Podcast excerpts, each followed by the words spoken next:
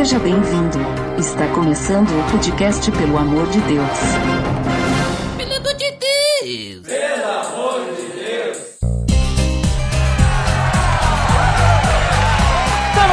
Ar, podcast Pelo Amor de Deus. Eu sou Ed The Drummer e hoje eu chamei algumas pessoas para conversar comigo. Direto dos Piacast, Márcia Pinho. Alô, galera. Estamos aí de novo. Mais um podcast na conta. Olha só, hein? E também aqui para nos ajudar nessa conversa, Alisson Vieira. E aí, galera? Estamos aí.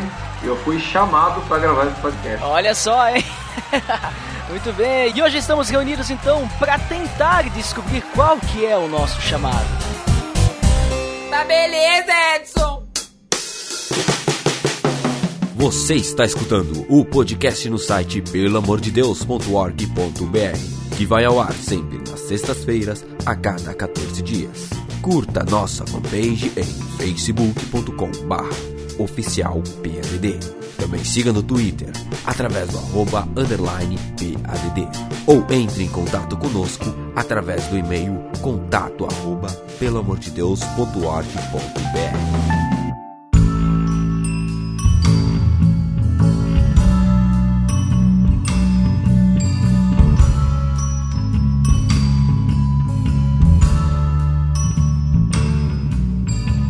Muito bem, pessoal. Então, como já comentei no início, hoje nós vamos falar sobre essa questão do tal do chamado, né? É algo que as pessoas se perguntam muito, qual que é o meu chamado, o que que é chamado e tudo mais. Então, hoje, talvez, acredito eu, a gente vai conseguir definir isso ou a gente vai criar mais dúvida na cabeça das pessoas, né? Não sei. Isso vai ser conforme a nossa conversa aí, então. Vamos lá. Então, quem é que quer começar o nosso papo aí dizendo para mim aí o que que é chamado? Quando a gente fala sobre essa questão, né, no meio do cristianismo, ah, eu tenho um chamado, ou qual é o meu chamado. Tá, mas a pessoa tá falando o quê? O que é chamado para começar? Tem a questão do chamado, a palavra chamado, e tem a palavra vocação. Ah, na igreja usa-se essas duas palavras. A origem da palavra vocação vem de um verbo latino chamado vocare, até acho que tem um ministério chamado vocare, e que quer dizer chamar. Então, a vocação é, portanto, um chamado. Né? E a palavra em si, chamado, né? eu pesquisei também a etimologia, a palavra chamado tem muito a ver com convocação. É, e aí também, o que, que, aconteceu? Nessa minha pesquisa, eu vi que a palavra eclésia né, significa chamados para fora.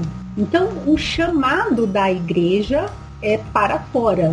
É, o que, que isso, na verdade, significa em termos práticos? Que a igreja ela não foi chamada, o propósito da igreja não é ficar só entre os membros, entre os cristãos. A igreja é chamada para os de fora, para servir os de fora, aqueles que não estão na igreja. Certo. E para ti, Alisson, o que, que tu entende quando a gente fala a palavra chamado? Eu acho que além disso que a Márcia está falando, tem uma, um fator importante, que é não só apenas de quem é chamado, mas quem chama, né? Ou pensando em vocação, quem vocaciona, quem convoca, né? Que essa é a grande questão. Então, eu acredito que Deus, de alguma maneira, ele chama pessoas para poder fazer coisas. Isso desde o Antigo Testamento. Deus, de alguma maneira, chamou Abraão, né? Para ser pai de uma, de uma grande nação. Deus chama é, é, é todos os profetas para poder exercer o seu ministério. No caso do rei Davi, ele também foi, de alguma maneira, chamado para poder ser rei de Israel, né? Foi escolhido. Então, a, a, essa nomenclatura, ela existe muito na Escritura. Eu não acredito que é um erro, apesar de tornar ser um clichê muitas vezes. Mas, de fato, a Escritura fala sobre se chamar, sobre ser convocado, sobre pessoa ser designada para poder fazer uma coisa especificamente, né? Eu acredito que a confusão começa quando começa a se achar que dentro do cristianismo umas pessoas têm chamado e outras não, entende? Como se umas pessoas tivessem vocação e, e fossem, não, Deus quer que você faça isso, ou não, você, você fica aí mesmo, entendeu? Ou, ou mal comparando, é como se fosse uma, uma situação de, de guerra, sabe? Em que umas pessoas devem ir pra guerra, outras não, outras podem ficar em casa. Certo. Até porque, por exemplo, assim como a, até a Márcia comentou ali sobre a, a etimologia da palavra, né, a vocação e chamado, que muitas vezes elas são usadas em paralelo, né, como traduções diferentes,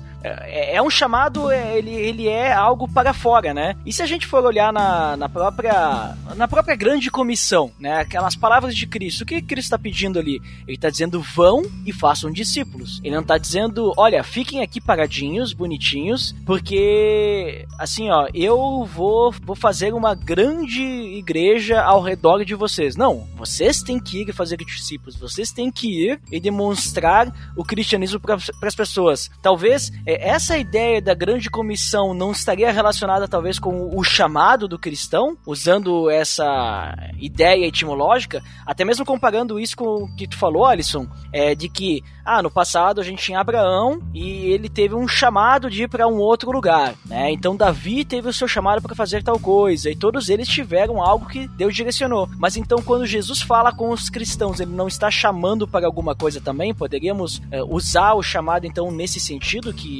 a Márcia trouxe ali no início? Poderíamos sim. É, muitas vezes, se eu não me engano, até os reformadores também interpretavam dessa maneira. muita gente acredita que a grande comissão é uma coisa pros apóstolos, sabe? Como se aquilo não fosse para nós, entende? A igreja durante muitos anos teve esse entendimento do texto. Só que, na verdade, é claro que quando Jesus fala lá em Atos, né?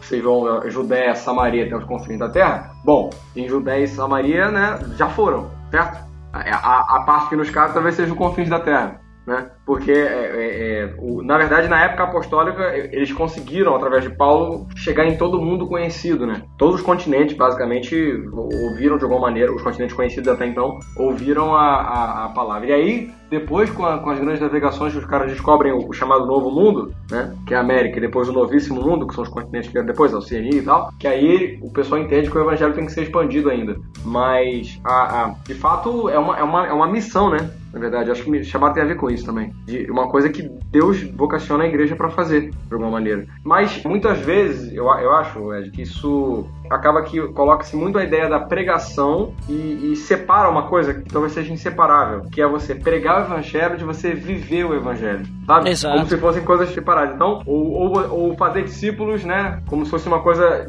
dissociada de você pregar o evangelho. Não, não são, não são, são várias submissões, entende? E missões menores, missões secundárias, tipo como fosse num jogo, né? Sobre jogo videogame, existe uma quest principal, que é o quê? Pregar o evangelho. Ah, fazer, é, fazer discípulos. Fazer, fazer discípulos é uma subquest, entendeu? Você pode salvar o jogo sem fazer isso. Não existe isso, entende? Tu, tudo isso está tá envolvido dentro desse mesmo, desse mesmo conceito, né? Jesus, na verdade, eu entendo assim, pelo menos na grande comissão, ele vai especificando o que você tem que fazer. E não, e não dizendo, dando ordens diferentes, entende? Sim, até porque, já que a gente está falando ah, disso, né? Quando ele fala lá na grande comissão, ele primeiro diz vão e façam discípulos. para depois vocês fazerem o outro, o outro processo, né? Que nem tu falou, ele fala alguns os procedimentos, né? É, de batizar, ensinar, né, de pregar, então, e tudo mais, mas tem que fazer o discípulo. E se a gente for olhar para a palavra discípulo, o discípulo é aquele que segue algum mestre, certo? Até olhando para a ideia da própria cultura judaica, né? O discípulo é aquele que, que meio que comia a poeira do seu mestre, né? Ele estava sempre seguindo o seu mestre. Então, como é que eu vou fazer um discípulo só pregando o evangelho, né? Que nem tu mesmo falou. Não, eu tenho que viver o evangelho, senão como é que ele vai aprender com a minha vida, né? O que, que é ser discípulo de Cristo, né? Muito bem observado. E para ti, Márcia, tu, tu entende da mesma forma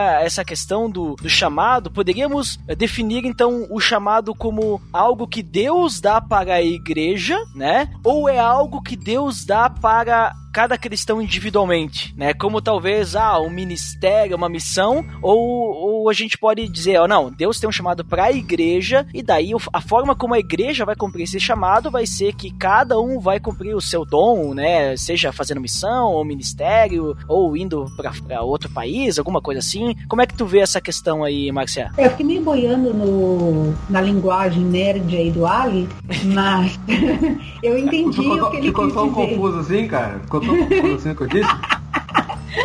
Qual parte, qual parte tu não entendeu? É, é, qual parte Marcos, Marcos, vamos lá, vamos lá, vou refazer a metáfora então. Pensa, pensa num filme de espionagem. Sei lá, é. Missão, Missão Impossível Isso, ou tá, 007. Eu conheço. O cara tem, o cara tem uma missão para fazer. Dentro dessa missão, existem outras coisas que são secundárias que ele também pode fazer, entende? Muitas vezes as pessoas colocam a, a ideia de pregar como a missão principal e, uma, e a ideia de fazer discípulos, de é, é, viver Cristo ou qualquer outra coisa como coisas secundárias, entende? E ainda, ainda vai chegar ainda quando tem a questão de terceirizar a pregação, né? Só que eu, eu vejo assim, que nem eu comentei, né? Tipo, tu não tem como pregar o evangelho se tu não vive o evangelho. Porque tu vai estar tá falando uma coisa que para ti mesmo não é, não é verdadeira. Porque se tu não vive, né, pra ti não faz diferença nenhuma. Não, mas, né? mas às vezes você até vive, cara. Mas eu digo assim, viver com o outro, sabe? Ah, entendi. É, entendi. eu ouvi dizer uma vez que dizem que os cristãos da, na China, muitas vezes eles se, se, se, unem, se reúnem clandestinamente, né? Porque parece que lá não é, não é o país que, que é, É não é o país que tem perseguido, mais perseguição, mas de fato o, o Estado chinês tem uma toda uma intolerância à religião de maneira geral. Na verdade, eu vi alguém dizendo que os chineses eles tinham a dificuldade deles não é em crer em Cristo, em amar Jesus, mas assim os caras não sabem, por exemplo, como é que um marido cristão deve se portar, como é que um cristão deve se portar no trabalho. Esse tipo de coisa que eles têm dificuldade. Eles precisam de alguém para ensinar eles nesse ponto, porque de, porque de fato o amar para inclusive morrer por Jesus eles já têm. Então, ali, eu não, não conhecia as palavras de jogos que você usou, mas eu entendi o que você quis dizer. E assim, para mim tem essa questão do chamado, chamadão, chamadinho, né? É, são níveis diferentes de chamado. Por exemplo, nós temos o chamado da igreja. A, a- o chamado da igreja é tornar visível para as pessoas o Cristo invisível. né? Nós temos que ser representantes de Cristo e mostrar para as pessoas visivelmente em forma de ações, atitudes, o Cristo que as pessoas não enxergam, né? Então nós somos representantes, embaixadores de Cristo aqui na Terra. Então tem o chamado da igreja. E é o seguinte, na igreja cada pessoa tem o seu chamado no sentido terreno e tem o seu chamado no sentido espiritual. O que isso quer dizer? Por exemplo, na igreja eu fui chamada para trabalhar no ministério infantil eu fui chamada pelas pessoas da igreja, né? Por pessoas de carne e osso, físicas, né? A esposa do pastor chegou para mim, ela percebeu que eu gostava de criança, que eu brincava com criança e perguntou se eu tinha interesse em entrar para o ministério infantil. E eu disse que sim, né? Eu nem sabia lidar, aliás, eu não sei lidar com criança em termos de ensinamentos, né? Eu não tenho experiência no, no ministério infantil, mas só pelo fato de gostar de criança e isso ficar visível para as pessoas, eu fui chamada na igreja para participar. Agora, tem um outro chamado que é a questão do chamado espiritual, que tem muito a ver com aquelas coisas que a gente tem facilidade em ser e de fazer e que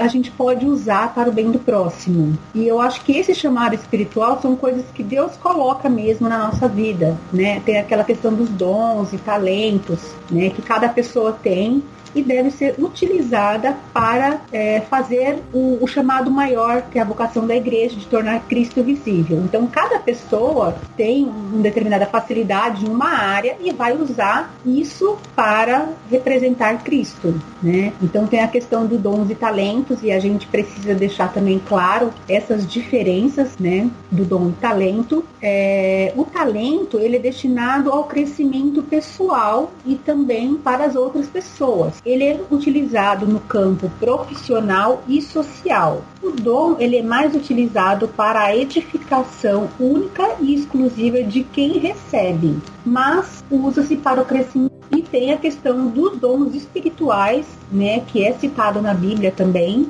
e que aí cada um tem o, o, seu. E tem pessoas que têm mais de um também, né? É só para citar, por exemplo, tem pessoas que têm o dom da hospitalidade, né? Gosta de receber as pessoas em casa. Então ela vai usar isso para não só socialmente, como também para a igreja, para a edificação e crescimento da igreja de Cristo, a igreja invisível. Tem pessoas que têm o dom do serviço, né, de fazer as coisas para as pessoas, de ir lá limpar a casa, de lavar a louça. Ah, eu te levo no hospital quando você precisar, enfim. Então, assim, são inúmeros os chamados. E a gente precisa ter uma visão global, né, uma geral de todos esses chamados. E a gente também precisa conhecer o que é cada chamado para poder realizar o, o, o, chamado específico e o chamado geral. Inclusive, agora que você citou dons e talentos aí, link no post. Temos um episódio do PDD sobre dons e talentos para você se aprofundar um pouco mais aí no que a Márcia comentou, né? Então fica a dica aí para você poder escutar esse episódio. Mas, Márcia, eu percebi assim que tu comentou ali sobre esses níveis de chamado, né? Só, só uma questão, por exemplo, ali que tu comentou, ah, nós temos então um chamado da igreja e nós temos já um nível nível de chamado espiritual, né? Que tu citou então a parte dos dons, e o chamado que daí, digamos, ah, alguém da igreja te convida e tudo mais, né? Mas tu não concorda que esses níveis de chamado, por exemplo, assim, a parte dos dons, eh, a parte até da igreja te pedindo para ajudar e tudo mais, tu não, não concorda que eles fazem parte do, do chamado maior, que é o da igreja? Ou tu acha que eles têm diferença? Eu acredito que assim, sabe aquela bonequinha russa que tem uma maior e uma dentro da outra, de madeira? Eu acho que o chamado é mais ou menos parecido com aquele brinquedo da boneca russa, que um se complementa com o outro, um tá dentro do outro, um chamado pequeno se complementa com outro pequeno e vão se formando juntos um, um chamado maior, né? Então, na verdade, é tudo é uma coisa só, porém, no dia a dia a gente percebe que às vezes tem caminhos diferentes por causa que são dons diferentes e pessoas diferentes, né? Mas é tudo um chamado ô, só. Ô, Márcia, eu, eu entendo que assim, essa divisão ela é bem didática, talvez. Mas eu acredito que na, na, na prática não exista muito isso. Eu, eu entendo o que você está dizendo, eu concordo. É porque é, é como se talvez o, o, o, chamado da igreja, aquilo que é para nós devemos cumprir e é uma ordem de Jesus Cristo para nós, é uma, é uma coisa que, que ela já desemboca nessas coisas menores, sabe? É, é, por exemplo, a igreja ela é chamada para poder servir. E aí você vai ter que servir na igreja naquilo que a igreja precisa. E a igreja precisa de muitas coisas e nem todo mundo é apto para fazer as mesmas coisas que a igreja precisa, né? E aí é, é, vai ser necessário que determinadas pessoas fiquem em determinadas áreas, pra, por uma questão de habilidade mesmo, entende? Mas a, a, a eu acredito que o, o, fim das contas, eu acredito que todo mundo é, é, é, chamado à santidade, todo mundo é chamado a, a, servir, a amar uns aos outros, a servir uns aos outros, né? Existem, uma, existem certas missões que a gente não pode recusar, digamos assim. E nesse sentido, é, é eu acho que talvez o, o, problema que possa existir nisso é quando a pessoa separa muito a, a, a parte da, da, vida dela fora da igreja, digamos assim, né? Eu estou pegando a igreja mesmo como as reuniões em si, né? A vida dela enquanto indivíduo separada da vida da igreja sabe? Então, por exemplo, a pessoa, sei lá, ela, ela, às vezes isso é feito até em termos ministeriais, sei lá, a pessoa tem um chamado para fazer alguma coisa, mas essa coisa que ela quer fazer, ela não, não considera a igreja local dela como participante daquilo, entende? O cara, sei lá, ele quer ser um, sei lá, um pregador e a, e a igreja não tem conexão daquilo que ele quer fazer, e aí isso, é tão, isso pode ser tanto em termos assim, mais, em profissão comum, secular, como do, do, ponto de vista do ponto de vista de, de, ser missionário, ser pastor, etc. Pessoal, muitas vezes as pessoas vivem uma desconexão nesse sentido, como se houvesse um chamado individual meu, independente de, de, do corpo de Cristo, sabe? Como se eu fosse um, um, uma, uma, célula sozinha. Isso não existe. É isso que eu tô querendo definir, né, para que fique claro para o nosso ouvinte de, de que tipo de chamado que a gente tá falando. Se é realmente esse chamado que faz parte da igreja, indiferente se cada um vai ter uma facilidade a gente pode chamar de dons, ou a gente pode chamar de um chamado espiritual, né, tudo mais, mas a questão é, a gente está falando de um chamado que é para a igreja ou de um chamado individual? Porque se for um chamado individual, ele não tem relação nenhuma com a igreja. Então, digamos assim, se, for, se a gente pensar num chamado individual, a gente está dizendo, olha, esse chamado Deus quer para mim e deu. Não é para mim uh, cumprir o propósito da igreja aqui na Terra e tudo mais. Não, é para mim me aproximar de Deus ou é para mim ser é, sei lá, servir o próximo, alguma coisa assim, entendeu? É isso que eu só tô querendo que a gente defina por causa das palavras que a gente tá usando, né? Que não fique confuso depois quando a gente conversar sobre qual que é o nosso chamado, né? Eu acho que não existe essa, esse chamado esse chamado solitário, de conectado da igreja. É, e eu acho que aí mora um conceitos muito perigosos. Por exemplo, eu já ouvi uma. Eu, eu, conheço uma pessoa, não vou falar o nome, obviamente, em que a pessoa entende que. É, há pessoas assim, né, na verdade que tem que entendem, por exemplo, de que a igreja organizada ela é para algumas pessoas, mas não é para ela. Entende isso? Ela vai servir a Deus em casa. Não é, ela não está contra a igreja, mas ela acha que Deus chamou ela especificamente para não ser de igreja nenhuma. Já vai contra a Bíblia, né? exato, exato. Então, aí, por exemplo, chamados assim, ou para o cara ser, sei lá, no contexto pentecostal isso vai acontecer mais. O cara vai ser uma espécie de profeta de multidões, então ele não tem vinculação com igreja nenhuma, ele não é subordinado a pastor nenhum, e ele sai pregando por aí, sabe? É, é umas coisas assim que, que, que, que são muito. É, é, muito perigoso. Eu vou dizer, eu não vou falar que é heresia necessariamente, mas eu, eu acho isso muito perigoso. Porque quando você se você o que você vai fazer é só você e Deus. Não, ninguém mais tem, tem nada a ver com isso. E aí eu acho que tem um problema, porque a quantidade de mandamentos que envolvem mutualidade que, que, que, que aparece nas cartas de Paulo, né? Ameis uns aos outros, suportai uns aos outros, carregai as cargas uns dos outros, fazer isso uns aos outros, fazer aquilo. É tanto uns aos outros que eu acho que é, é simplesmente absurdo você achar que Deus pode fazer alguma coisa através da igreja sem envolver isso, tá? Então, é, é, pra mim, é o que você tá falando. O pessoal tá indo contra a Bíblia. E aí, a gente tem que acreditar que a vontade de Deus é perfeita, certo? Então não faz sentido Deus chamar uma pessoa pra um negócio que é completamente contrário àquilo que ele próprio ordenou que a gente faça de maneira geral. Entende o que eu tô dizendo? Então, ainda que as pessoas tenham, ainda que as pessoas tenham, tenham algumas peças de vocação específica, essa vocação específica tem que estar ligada ao chamado geral da igreja. Senão, ela não é bíblica. Sim, exatamente. Até que nem a, a Márcia citou ali, né, comentando os níveis, né? Por, por isso que eu só tô fazendo esse comentário para não ficar confuso. Aquilo, aquilo que ela comentou do exemplo, né, dela de, ser chamada para trabalhar no ministério infantil, tem relação com o chamado da igreja, né? De fazer discípulos e pregar o evangelho e tudo mais. Porque ela tá servindo outras pessoas, ela tá, ela tá, digamos assim, edificando outras pessoas através daquilo que Deus deu para ela. E talvez se o dom dela não é dom do ensino, vamos dizer assim, porque ela tá ensinando crianças, tá cuidando e tudo mais,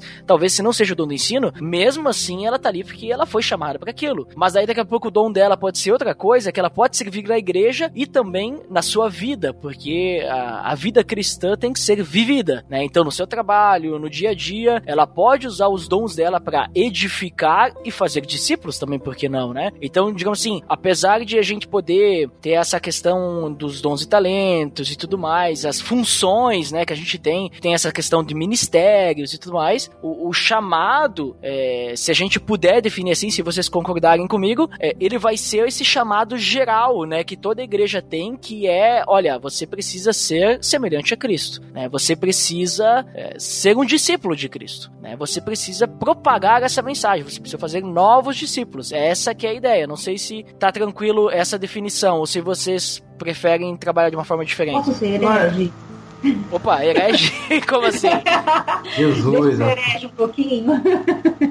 Ó, eu vou falar uma coisa meio polêmica. Eu acredito em chamado individual. Sim, eu vou explicar. Dois pontos, travessão, calma. Não preciso me matar agora. o que eu creio como chamado individual é o seguinte: cada cristão ele tem um, um, chamado e uma obra específica e definida por Deus para fazer nessa terra. Alguma coisa que sim, só ele pode fazer, mas ninguém. São, tem a ver com as características individuais, com as características pessoais da pessoa. É claro que isso vai refletir no chamado geral. O que eu chamo de chamado individual é porque aquilo que aquela pessoa faz, nenhuma outra pessoa pode fazer. E ela vai refletir Cristo naquele chamado individual. E eu vou utilizar alguns exemplos que eu considero como chamado individual. Van Gogh, por exemplo. Não existe dois Van Goghs no mundo. O que aquele cara fez é único, assim, exclusivo no mundo. E eu olho para as telas de Van Gogh e eu vejo beleza. E isso me, me reflete a beleza de Deus. Eu vejo aquilo e falo, Senhor, isso realmente é algo divino. Somente por meio do, de um dom divino esse cara pôde fazer o que ele fez. Quando eu ouço a nona de Beethoven,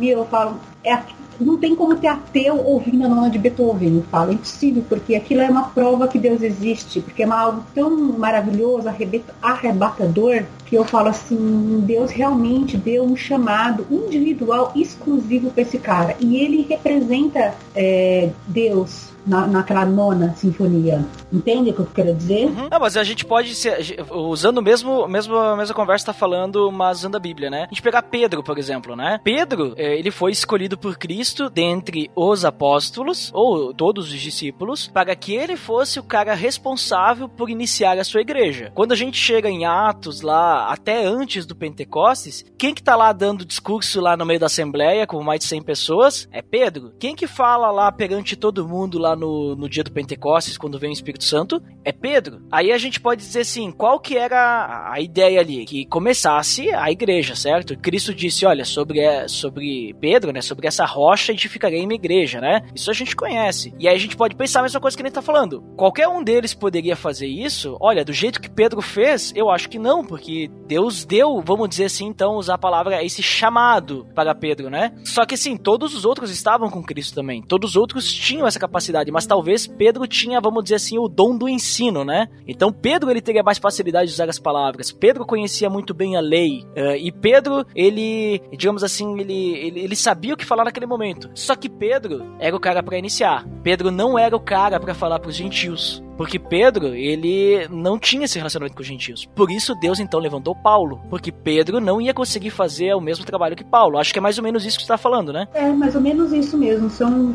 pessoas especiais que, assim, não existe outra. E é por isso que eu falo que é um chamado individual. Não é possível ter dois Beethovens no mundo. Não é possível ter dois Van Goghs. Não é possível ter dois Paulo. Né? Então, assim, Nossa. realmente são pessoas que vão ter um chamado específico, individual. Que nenhum, acho que nenhuma outra pessoa pessoa poderia fazer o que eles fizeram. Então, mas a, a, a acho que a. E com isso a gente concorda. Eu, eu, acho que a grande questão é quando você, no, no, no contexto cristão, você desvincula isso do, do, do, do, do chamado geral, entende? É, seria como se Pedro e Paulo fizessem alguma coisa que tivesse a revelia do resto, tá entendendo? Eu acho que o único. Pro, é aquela história. O cara que é de fato especial, pra ele ser especial, sei lá, eu acho que o melhor do. Pelo menos no cristianismo, ele tem que se sentir o menor Sabe? É, é, é, aquela velha história da, da, da, humildade como virtude, né? A humildade é uma virtude que você não reconhece em você mesmo. Porque se você reconhece que você é humilde, você não é humilde. Certo? Então o Paulo tem que escrever: olha, Cristo morreu por pecadores dos quais eu sou o principal. Aí a gente olha para Paulo, a gente fica, nossa, como, como Paulo era um homem ligado a Deus e tal, mas ele próprio não tinha que se ver dessa maneira, entende? Muitas vezes o, essa questão de chamado ela é usada para as pessoas se sentirem melhor que os outros, sabe? Você fala, a, a pessoa, não, mas o meu chamado, como se. É, é aquela história. As pessoas que são de fato especiais, elas, eu acredito que elas não devem ser consideradas por si mesmas especiais. Elas, elas devem ser consideradas assim pelos outros. Tem? É, na verdade, elas têm que ser consideradas especial porque Deus fez elas assim, né? Se a gente fosse pensar. Porque eu creio, apesar, digamos assim, de, de ter toda essa questão que a gente está discutindo agora, é, eu creio assim que Deus é soberano. E se eu não quiser fazer a vontade de Deus, ele vai levantar outro, entendeu? Então, assim, se Pedro talvez tivesse morrido antes de chegar o dia que ele precisava ser usado, ou se Pedro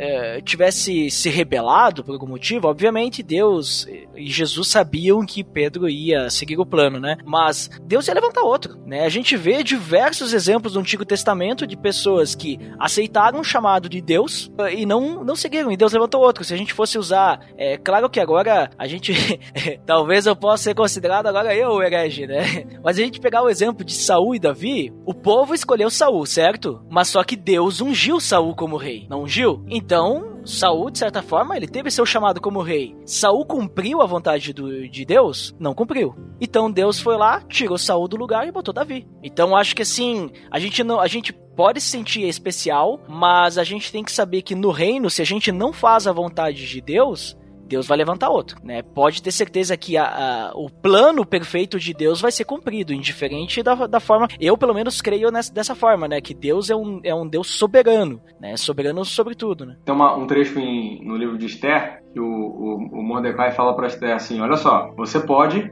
lá junto ao, ao rei Assuero interceder pelo, pelo seu povo, mas se você não quiser fazer isso. Deus vai levar o povo do mesmo jeito. Você é, que tá perdendo, você que você que tá perdendo e não participar dessa história. Ele é, fala isso pra ele fala. Inclusive, ele fala já que você citou, link no post episódio que a gente gravou sobre Esther, né? Veja só. Confere o que eu falei, cara? Confere o que eu falei? Confere, confere. Esse gravamos, inclusive, recentemente. Eu lembro, eu lembro de uma pregação, um pastor pregou lá na igreja Esther e ele, ele, mostrou esse texto. Ele falou, e o Mordecai fala exatamente isso pra ela. Olha, se você quiser participar do, dessa liberta, dessa, desse favor de Deus em relação ao povo intercedendo junto ao rei, beleza. Se você não quiser, vai acontecer do mesmo jeito. Então, como o Alisson disse, realmente todos essa, esses chamados desembocam no grande chamado, que é o chamado da igreja de uma maneira em geral. Né? Ainda que exista uma pessoa específica que faça uma obra específica, ela, ela está dentro de um chamado maior, que é o chamado da igreja de refletir Cristo para o mundo. Certo. Então vamos fazer o seguinte, ó, já que a gente está falando dessa. A gente tem esse chamado geral, né? É, só que eu vejo, assim, muitas vezes as pessoas preocupadas, né? Até a gente nem precisa usar a palavra chamado, mas a gente pode usar também, diferente, como quiser. Para quem estiver ouvindo a gente, entenda que talvez a gente vai falar às vezes de dom e vai falar de chamado, talvez a gente vai estar tá falando a mesma coisa, tá? Então não se confunda, pegue, pegue no contexto contexto, né? Não, não, tire, não tire nossa frase do contexto, senão pode, pode sair heresia aí, hein? Mas vamos lá. Eu vejo, às vezes, as pessoas preocupadas, querendo saber, bah, mas qual que é o meu chamado? Qual que é o meu dom? O que que eu preciso fazer porque eu não sou bom em nada, eu não tenho função nenhuma, eu não sei como eu posso ajudar o reino, né? Então, a pessoa entende, olha, chamado de todo cristão é fazer discípulos. Muito bem. Tá, mas e como é que eu posso ser útil nesse grande chamado, nessa grande comissão, né? Nesse, nesse grande propósito de Deus para a igreja? Como é que eu posso ajudar? Ah, eu não consigo ajudar no ministério infantil, eu não consigo ajudar, eu não sou bom em evangelizar, eu, eu não sou bom nisso, eu não sou bom naquilo, eu não sei o que, que eu sou bom, né? Até a Márcia já citou ali antes que tem até o, o dom de receber bem as pessoas, né? Só de tu servir também já é outro dom, né? E às vezes as pessoas não percebem, as pessoas não percebem que o fato de tu querer estar sempre junto com as pessoas também faz parte desse, né? Mas e, pra gente falar para essa pessoa que talvez está preocupada, qual que é o meu chamado, não entendeu ainda qual que é o propósito, assim, do cristão, ou tá preocupada qual que é o meu dom, o que que eu faço, que eu tô com essa minha aflição, né? Além da gente dizer para ela que ela tem que orar, o que que a gente poderia ajudar essa pessoa, assim, para ela poder se tranquilizar e poder buscar isso em Deus? É, cara, isso aí me lembrou uma, uma tirinha do, do South American Crentes, que é o seguinte, o, o tá lá, a tirinha aí fala, é, quando canta na igreja aquele hino, meus dons e talentos são para te servir. E aí a pessoa fala, é, eu lembro que eu não tenho dom nenhum. Muitas vezes as pessoas elas, elas acabam atrelando esse, essa questão de, de, de, chamado, de dom, a, a, a coisas específicas que você faz dentro da igreja, né? Então a gente pensa em pregar, em o pessoal da música, quem canta, quem toca. Quando tem dança, a dança. Não vou entrar no mérito se deve ter dança ou não, porque eu não quero levar pedradas. É, tá certo. É, é, Esse aí, aí é pra outro papo, outro exa papo. Exatamente. Então, assim, geralmente parece que é isso que são, né? Ou você prega, ou você vai ser um missionário, né? Seja, e aí missionário é só o cara que vai pra África. e, e, aí, esse sentido, o sentido bem rasteiro é assim que funciona. Aí quando a pessoa não faz nada disso, ela se sente meio assim, quando ela não tem, digamos assim, uma pretensão de ser um negócio grande, né? Não, eu quero ir para eu quero ir para as nações, eu quero ser Ou não é líder também, né? Eu quero ser, é, eu quero ser pai de multidões, eu quero ser não sei o quê. Quando a pessoa não tem um negócio assim, ela se sente, tá, mas o que eu tenho que fazer aqui? É, cara, eu acho que é, é uma maneira de sair dessa, dessa sacumbuca, porque não, não tem. Isso, isso é uma coisa que você, né? Você vai chegar na conclusão que você não tem talento nenhum. Só que na verdade as pessoas esquecem que tudo aquilo que você é não é só. não tem a ver apenas com habilidades. Isso tem a ver com personalidade também, com temperamento. Entende? É, muitas vezes a igreja precisa de pessoas, por exemplo, que saibam ouvir o outro. Tem gente que sabe ouvir que o irmão tá passando por uma situação difícil, ele vai conversar contigo e você vai saber ouvi-lo. Tem gente que sabe dar bons conselhos, sabe? Tem gente que sabe ser generoso, tem gente sabe... então e isso são características. Isso a gente pode dizer que isso são dons, mas isso não é uma coisa que você, você, você aprende, sabe? Ah, não, eu vou fazer um curso aqui para eu virar um bom ouvinte, sabe? Eu vou fazer faculdade de, ou seja, são, são características que o ser humano tem que a igreja precisa. A igreja precisa de pessoas generosas, precisa de músicos, precisa de um monte de coisa. Mas é, é, a gente tem que tentar focar em que quando você está com o seu coração é pronto para servir servir a igreja no que ela precisar, você vai fazer desde coisas que qualquer um faria, de, desde, sei lá, é, limpar chão, ajudar, sei lá, a, a cortar legume na cozinha, é, é, carregar mesa para lá e para cá, né? Os jovens vivem sendo usados para isso na igreja, né? É, é Alguém assim, meu filho, pega isso aqui para mim, aí vai, vai lá os, os, os, jovens. Mas a, a, o, muitas vezes a gente vai fazer desde coisas mais corriqueiras assim, e isso é servir, entende? E desde coisas mais profundas. Eu acho que a gente tem que estar tá, é, aquilo que fala em Eclesiastes, aquilo que aquilo que vier nas minhas mãos, o que eu faço, entende? E isso é uma benção. Não, você, a gente tem que tentar parar um pouco com essa mania que é da nossa cultura, de que eu tenho que ser grande, eu tenho que ser um nome que vai ser escrito e tal e tal. Se você for, cara, vai ser porque Deus quis que você fosse. Tem a história do David Brainerd. O David Brainerd foi um cara que ele foi missionário, ele foi pregar para os índios e ele foi morto e ele não teve um sucesso missionário. Ele não ganhou multidões. Mas como é que a gente sabe da história desse cara? Porque ele escrevia um diário que ele, em que ele contava sobre os seus momentos de, de aflição e as suas coisas no, no, campo missionário e tal. Mas do ponto de vista dos homens, esse cara foi completamente um fracassado. Ele não conseguiu fazer o que ele queria. Mas o diário dele influenciou muitas pessoas. É óbvio, quando ele estava escrevendo isso, ele só estava escrevendo o próprio diário. Mas o diário dele se tornou um dos grandes é, influenciadores em, em, missões modernas, porque o cara estava escrevendo o próprio diário, entende? Não, não, não era uma coisa em que ele estava tentando ser grandioso, ele estava só registrando o que estava acontecendo com ele, o que ele estava passando e tal. E isso tudo fez a muita gente ser influenciada por esse cara, e sendo que ele nem chegou a saber disso. Ele morreu e a, a, a essa, essa, essa influência dele ela, ela foi para a posteridade. Muitas vezes, como falam em Hebreus, muitas pessoas, é, os heróis da fé, é, era feita a promessa para eles e muitos deles morreram sem que a promessa tivesse se cumprido ainda com eles em vida. Né? Abraão não viu a grande nação que os filhos dele se tornaram.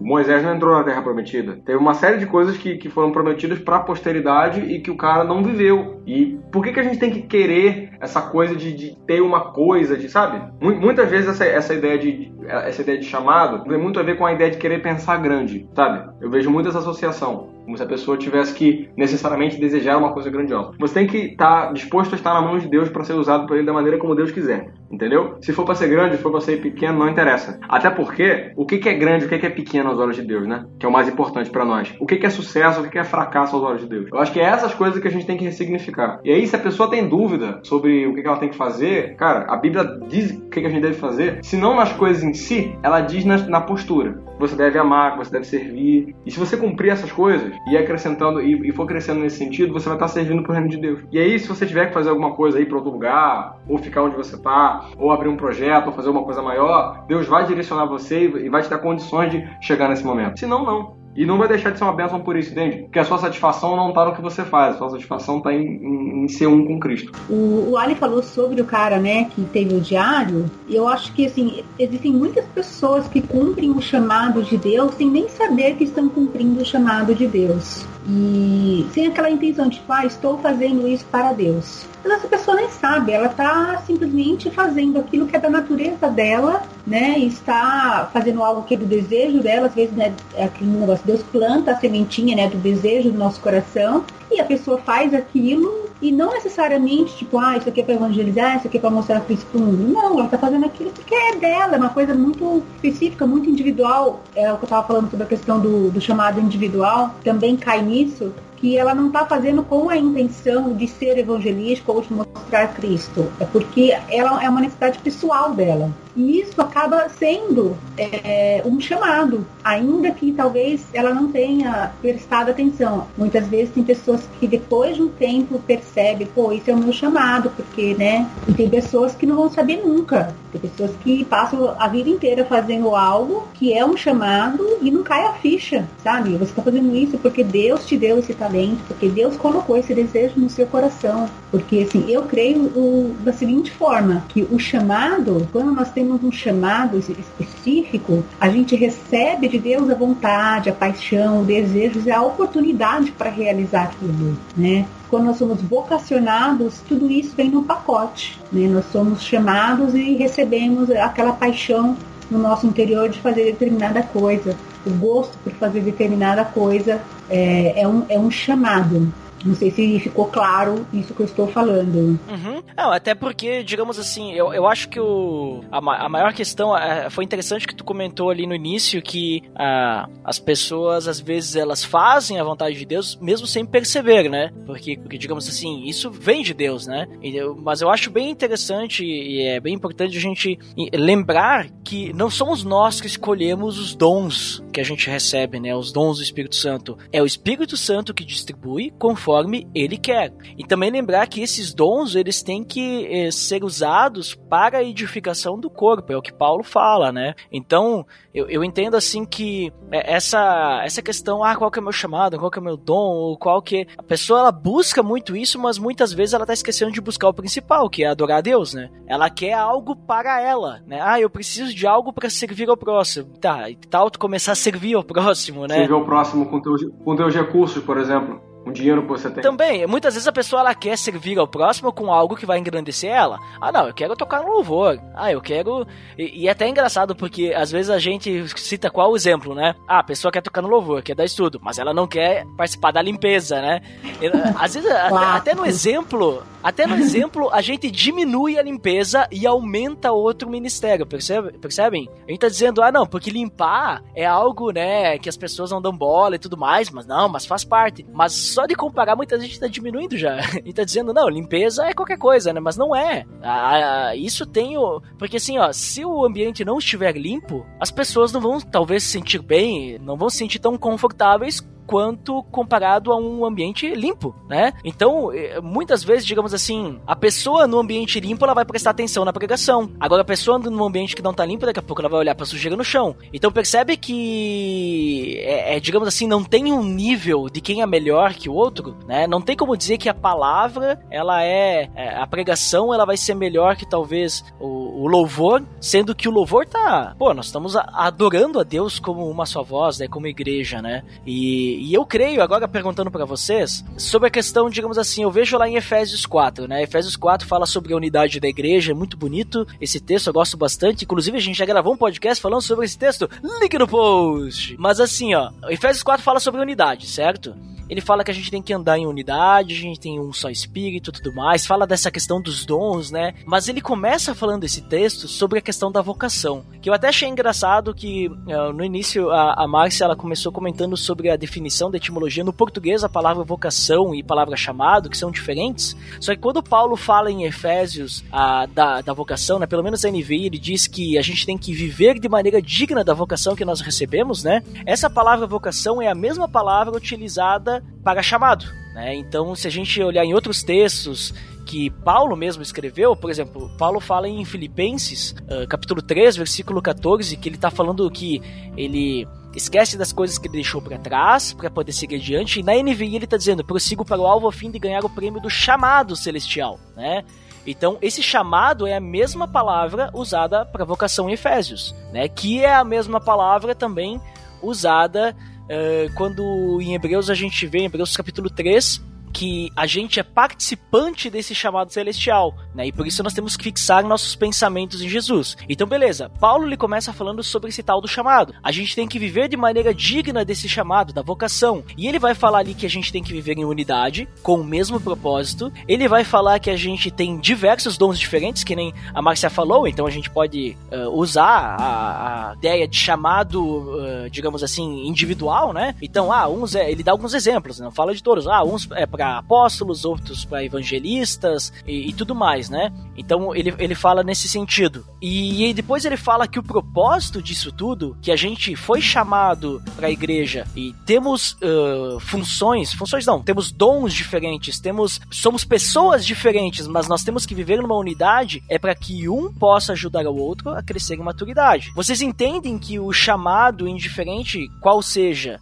é, individual ou, ou qualquer que seja, né? Ele, ele tem esse propósito para que o corpo cresça e um sirva ao outro, viva em unidade, para que mais pessoas possam ser adicionadas a esse corpo, na, na forma de evangelismo, vamos dizer assim? Ou vocês acham que não é bem assim que funciona? O chamado, ele não vai ter relação tanta com o corpo nessa unidade? Bem, eu creio que o chamado, ele tem várias funções. Uma delas é a edificação da igreja, né? a edificação do corpo de Cristo. E outra é justamente também para trabalhar na própria pessoa que teve esse chamado, né? moldar essa pessoa, trabalhar o caráter dela. É, de repente, por esse chamado que ela teve, ela vai aprender a ser mais santa.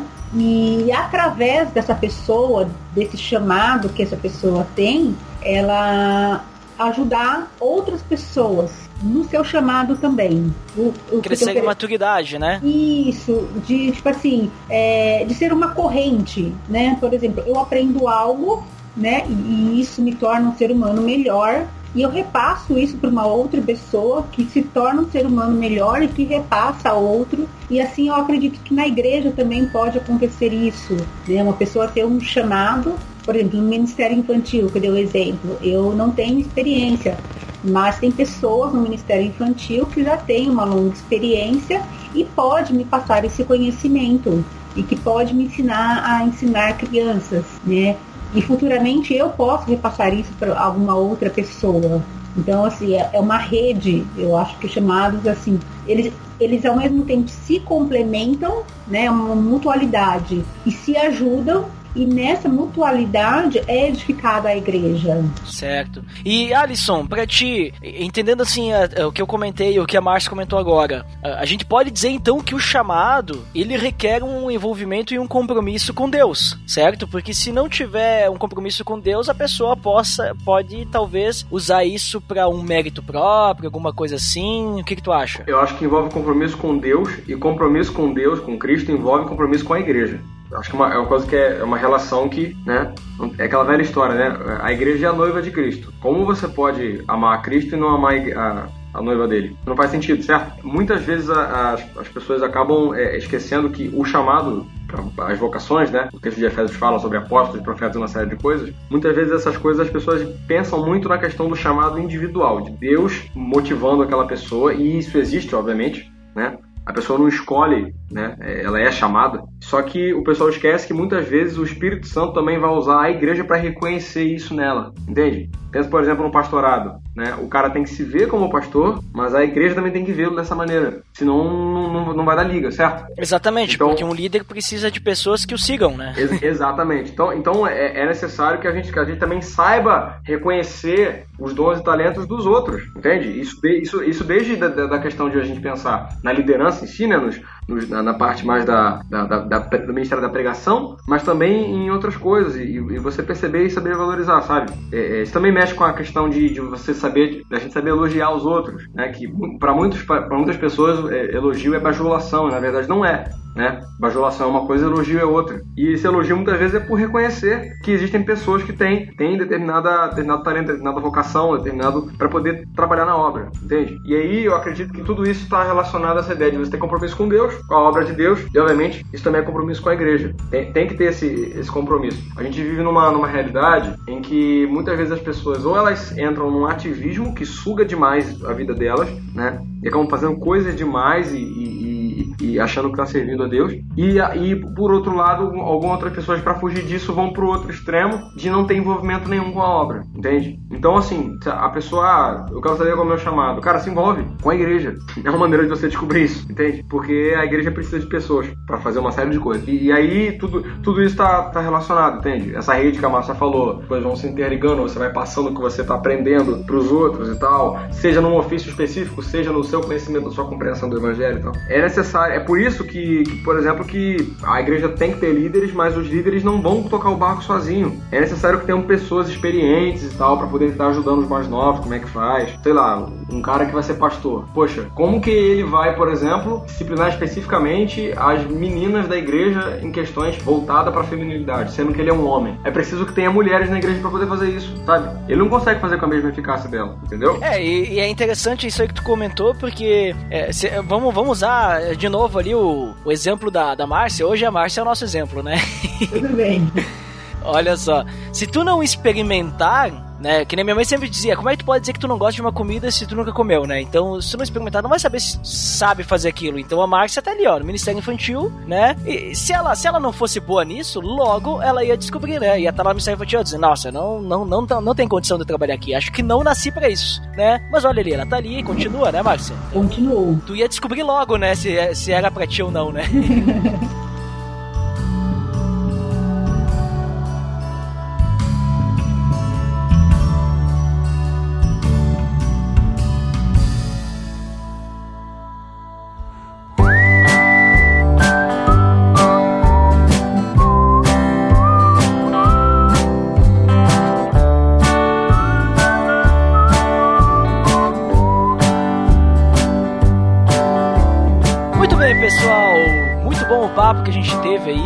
interessante aí, a, a, até porque a gente pensa diferente, mas ao mesmo tempo a gente pensa parecido, porque a Bíblia que a gente tem é uma só, né?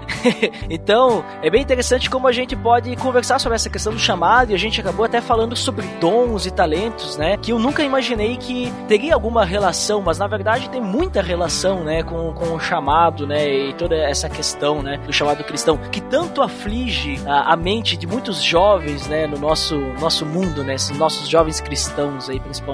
E, claro, pessoas de todas as faixas é, etárias de idade, né? Alisson, por favor, suas considerações finais. Depois, se tu quiser dizer também pro pessoal onde, onde é que pode te encontrar, por favor, deixa aí. O pessoal pode me encontrar no Facebook, Alisson Vieira Lima, tá lá, quem quiser adicionar. Quem não quiser também, seja livre. Também tô no Twitter, mas não uso muito. Eu tenho um perfil no Medium, onde eu escrevo alguns textos, textos, crônicas, artigos e também poemas e contos. E também é, escrevo para um, um blog chamado Contra os Intelectuais. Quem quiser ler algumas, alguns artigos meus lá sobre cristianismo, sobre cultura, sobre alguns assuntos diferenciados lá, quem quiser ler. Então, link no post aí dos links aí do Alisson. É, bom, e como consideração final, eu acho que é o seguinte, é, a gente tem que pensar sempre para a gente saber quais são os nossos dons, qual é o nosso talento, qual é o nosso chamado, né? Colocando essas coisas como um sinônimo bem grande, a gente sabe que é diferente, como a gente já falou, mas para a gente saber isso tudo, é necessário um autoconhecimento. E a gente só consegue conhecer, conhecer a nós mesmos o autoconhecimento verdadeiro, ele só acontece através de Cristo.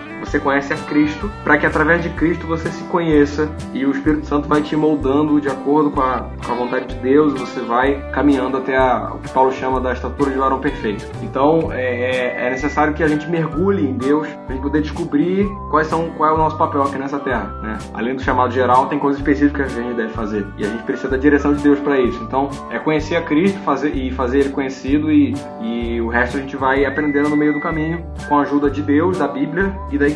É isso. Muito bem, muito obrigado, Alisson. Inclusive, isso aí que tu falou, esse conhecer a Cristo e torná-lo conhecido era o, era o slogan, né? A visão antiga da, da igreja que eu, que eu frequento. Hoje a, a, o slogan é, é, diferente, né? A visão é diferente. Mas esse era o antigo. Isso foi um tema, isso foi um tema de um congresso de, de jovens que a gente uhum. fez ano, ano passado. Acho que um ano desse aí, ano passado. Muito bem. Mas muito obrigado pela tua participação aí, Alisson. Obrigado aí por conversar com a gente. Márcia, por favor, suas considerações finais. Depois também diz aí onde é que o pessoal pode te encontrar. Tá bom. Primeiro, minhas considerações finais de 50 minutos. Não, já passou 50, vamos. Então, eu só queria fazer um, um, comentário, assim, de uma fala do, do Ali, que ele falou sobre a questão do reconhecer os dons alheios. Isso é muito importante para a gente ajudar o nosso próximo a reconhecer o seu chamado. Tem muitas pessoas que elas não têm noção, não sabem qual é o seu chamado. E muitas vezes é a partir do olhar, né, de se conhecer, como o Ali também falou, de saber quais são as minhas habilidades, que eu descubro o meu chamado. Então, quando alguém né, perguntar qual é o meu chamado, você começa a, a, listar as habilidades da pessoa. Ou antes mesmo de ela perguntar, você ter o hábito de falar para a pessoa, olha, isso você faz bem, você é bom nisso. Isso também a gente vai estar tá ajudando o nosso próximo a descobrir o seu chamado. E quanto antes ele descobrir o seu chamado, mais cedo vai estar tá servindo, né? É, uma outra coisa sobre essa questão de missões também, uma vez eu escrevi um, um artigo no meu blog que, que fala sobre essa questão de missões, que muita gente acha que missões é, é somente ir viajar, né? Ir para terras longínquas, é, fazer algumas coisas lá fora. E muitas vezes nosso chamado, nossa missão está muito mais próxima de nós, né? É, uma coisa que eu sempre costumo falar é que antes de varrer a calçada do nosso vizinho, a gente precisa verificar se a nossa própria casa não precisa de uma faxina. Então, alguns chamados são muito internos, né? Por exemplo, ser mãe é um chamado, né? Você cuidar dos seus filhos, educar bem os seus filhos é um chamado. Os né? caminhos do Senhor, Exatamente. né? Exatamente. É uma missão muito importante, né? Não é só viajar e pregar o evangelho lá fora. Muitas vezes você cumprir o seu chamado, fazer uma missão para a igreja é dentro do seu próprio lar, é dentro da sua própria vizinhança, dentro da sua própria família, né? E aí depois eu deixo o link aí no. Então, link no post! é. Não quis te interromper. Então depois o pessoal pega e lê lá sobre essa questão que, que eu falo sobre missões. Basicamente é isso, né? Então, tudo que eu falei sobre missões, mas o artigo que eu penso sobre missões é isso, sobre chamado. E onde é que o pessoal pode te encontrar aí, Marcia? Além do, do, do, claro, que eu já citei, né? Os Piacast, né? Veja só. Isso, muito bem. Estou lá com os Pias, os meninos muito legais. Então, no site, né? E na página do, do Piascast, Piacast. E... É, os Piacast, é, né? Que é, é, mas é interessante porque tu, tu é uma guria, né? Tu não é piada. Então, pois é. Eu tô de estrangeira no grupo. É, você tá botando ordem lá que eu sei, né? É, tem o Facebook, quem quiser me adicionar pode adicionar, todos são muito bem-vindos. Eu tenho o Twitter, apesar de também não utilizar com tanta frequência, eu uso mais o Facebook. tenho o Instagram também e o meu blog, que é. O, o nome do meu blog é As Letras Transformam a Palavra Liberta está associado também com uma página no Facebook que é As Letras e a Palavra. Então, link no post de todos os links aí, né, que tu comentou. E muito obrigado também, Márcia, pela tua participação, pelo teu tempo aí para conversar com a gente também. E eu quero também fazer minhas considerações finais aqui, porque eu tenho direito, né, que eu também conversei com vocês. então, eu concluo assim, ó, se você está preocupado, qual é o seu chamado e tudo mais, a primeira coisa a se fazer é orar, né? Orar, eu acho acho que é a resposta para tudo, né? Porque quando você ora, você está conversando com o cara que sabe de tudo, né? Então não tem ninguém melhor para te conversar do que com Deus, né? E principalmente, né, o que já foi comentado aí, que vocês já exaustivamente comentaram várias vezes, vai lá e, e faz, né, se oferece, se disponibiliza. Né, a, a, a, igreja precisa de pessoas uh, que, que estejam compromissadas. Não só a igreja, como as pessoas precisam de pessoas compromissadas. O mundo precisa de pessoas assim. Então, te oferece, anda junto com alguém, é, seja discipulado por alguém, seja mentoreado por alguém que talvez possa te ajudar a ser direcionado em alguma coisa, ou te ajudar, sei lá, a falar de Jesus para as pessoas, ajudar o próximo, não sei. Existem muitas formas de você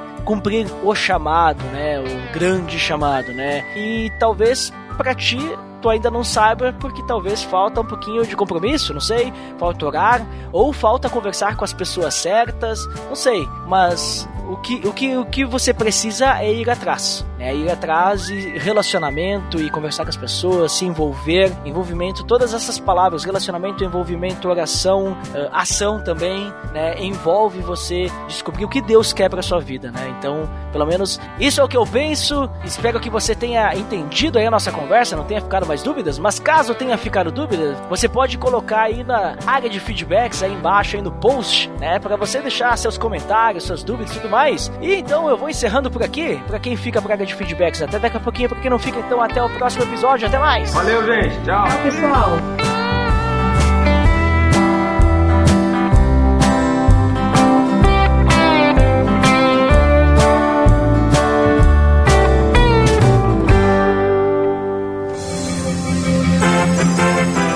Atenção!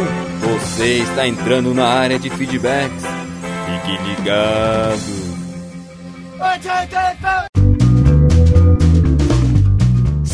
Estamos na área de feedbacks do PDD. Uau! Sensástico! Opa, hoje você acabou inovando. Claro, usei uma outra palavra de Abner Globo que nós vamos ler depois nos, nos, feedbacks, né? Agora há pouco, né? Daqui a pouco vamos ler na área de feedbacks essa outra palavra que Abner Globo desenvolveu, né? Por ser uma pessoa criativa, veja só. Uau! Mas Andeco, vamos lembrar o nosso feed antes de mais nada, claro. É o pelo amor de Deus.org.br barra feed barra podcast. E você pode assinar no iTunes e nos avaliar dando as estrelinhas, muito importante para nós, acessando pelo amor de Deus.org barra iTunes. Você vai ser redirecionado para a página do iTunes, onde você poderá abrir aí no seu programa do iTunes, caso você, você tenha, né? Se não tiver, você pode instalar, né? Obviamente, né?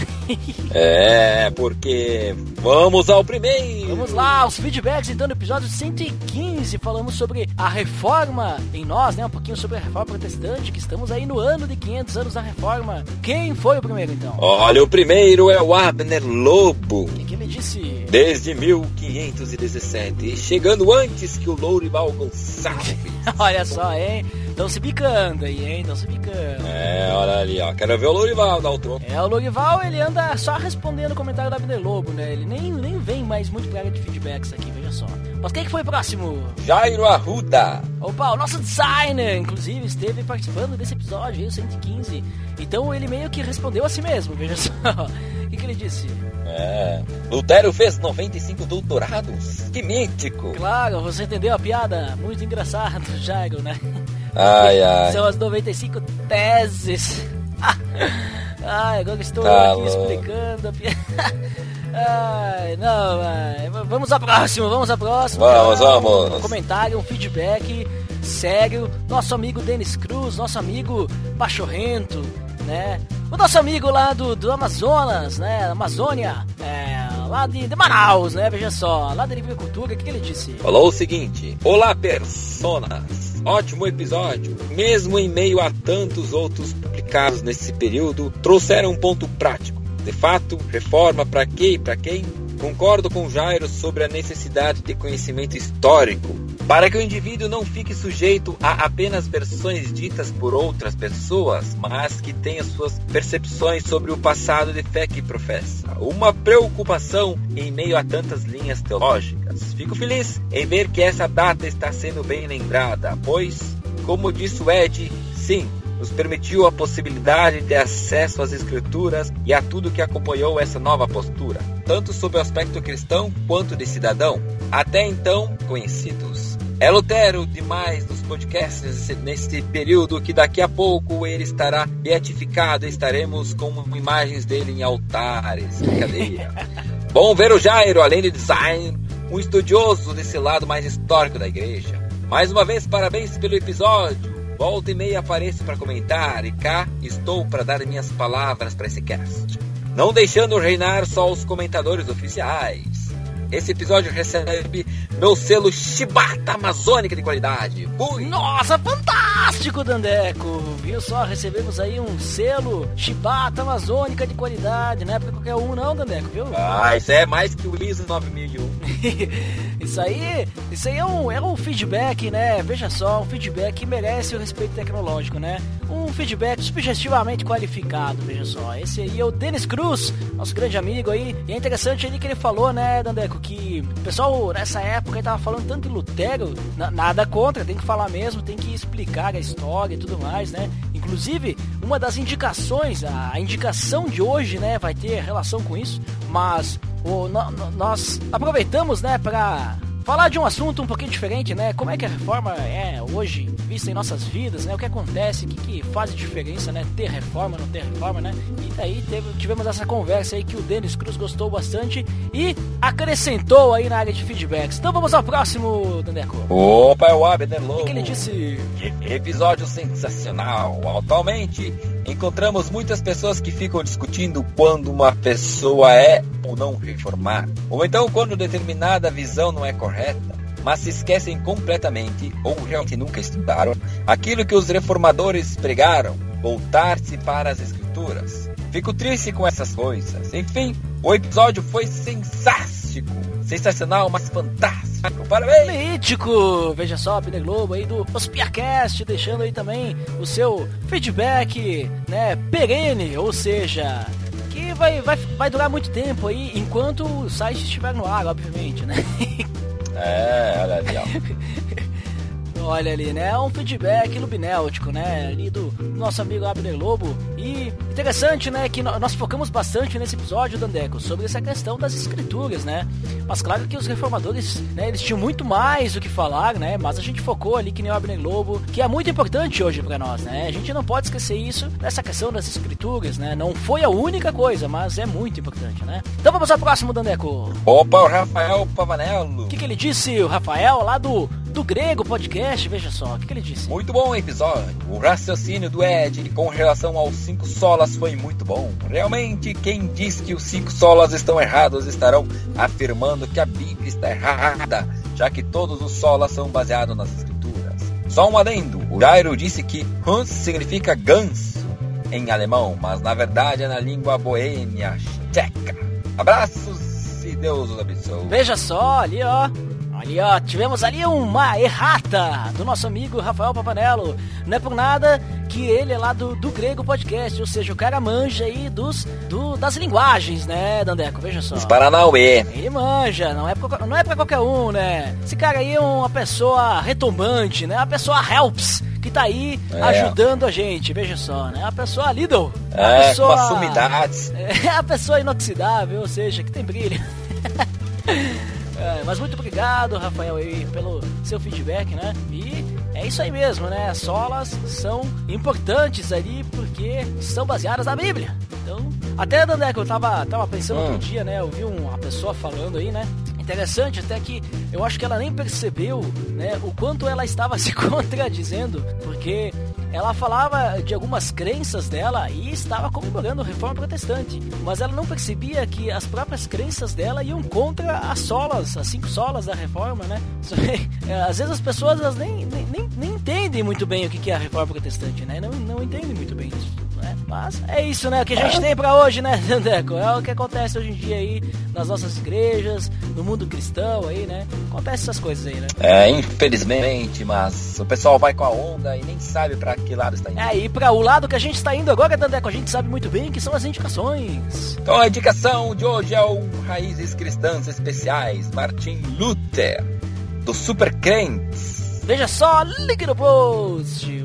Falaram aí sobre Lutero, né? História, bem histórico esse episódio aí muito interessante aí do pessoal do Super Crentes. Então fica a dica aí para você conferir, conhecer um pouquinho mais sobre a história do Lutero, então, né? Já que a gente não falou e, e como o deles falou, o pessoal gosta de falar bastante de Lutero, então tem mais um, um podcast sobre Lutero, na, mas aí nessa questão aí histórica, né? Você conhecer um pouquinho da história aí do Lutero mesmo. Certo, Dandeco? Acho que por hoje é só, não é? Acho que por hoje é só, já cansei minha voz com esses feedbacks. Veja só, porque lembra 100% né? né, dos feedbacks, não é qualquer um. É, não, só faltou o Lourival Gonçalves aí, né? É. Essa rixa, mas.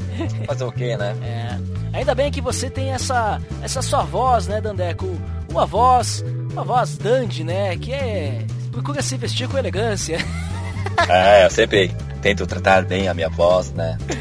É, uma voz, né, parca, né? Ou seja, nem muito alta, nem muito baixa, bem moderada, né? então tá, por hoje é só. Valeu! Até mais!